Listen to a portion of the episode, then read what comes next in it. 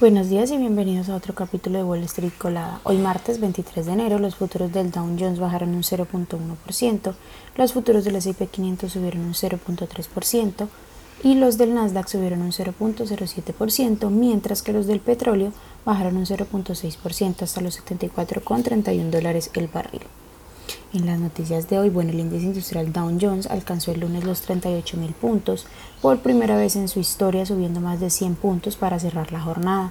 El S&P 500 también alcanzó otro máximo histórico, consolidando su racha alcista.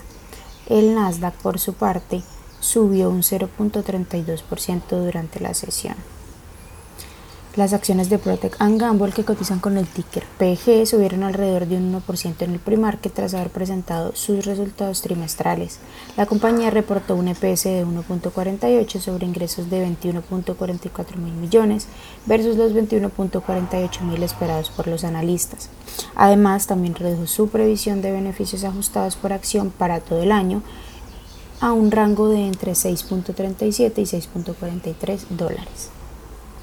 Johnson Johnson, que cotiza con el ticker JNJ, superó ligeramente las estimaciones de resultados con un EPS de 2.29 sobre ingresos de 21.40 mil millones versus los 21.01 millones esperados por los analistas.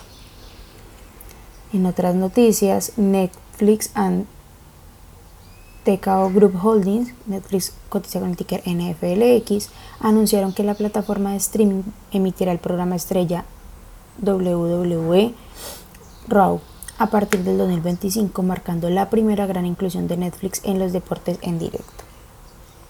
Por otra parte, bueno, las acciones de Verizon que cotizan con el ticker VZ subieron más de un 2.5% en el pre-market tras superar las estimaciones de los resultados del cuarto trimestre.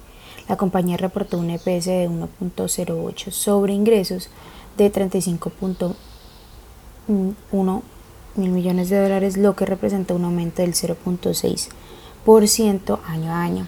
Esas son las noticias que tenemos para hoy antes de que abra el mercado. Les recuerdo que pueden encontrarnos en todas nuestras redes sociales como arroba Spanglish Trades, pero además de eso también visitar nuestra página web www.spanglishtrades.com para que no se pierdan ninguna noticia ni actualización del mundo de la bolsa de valores que estamos compartiendo siempre en español. Muchas gracias por acompañarnos y por escucharnos. Los esperamos de nuevo mañana en otro capítulo de Wall Street Colada. Que tengan un feliz día.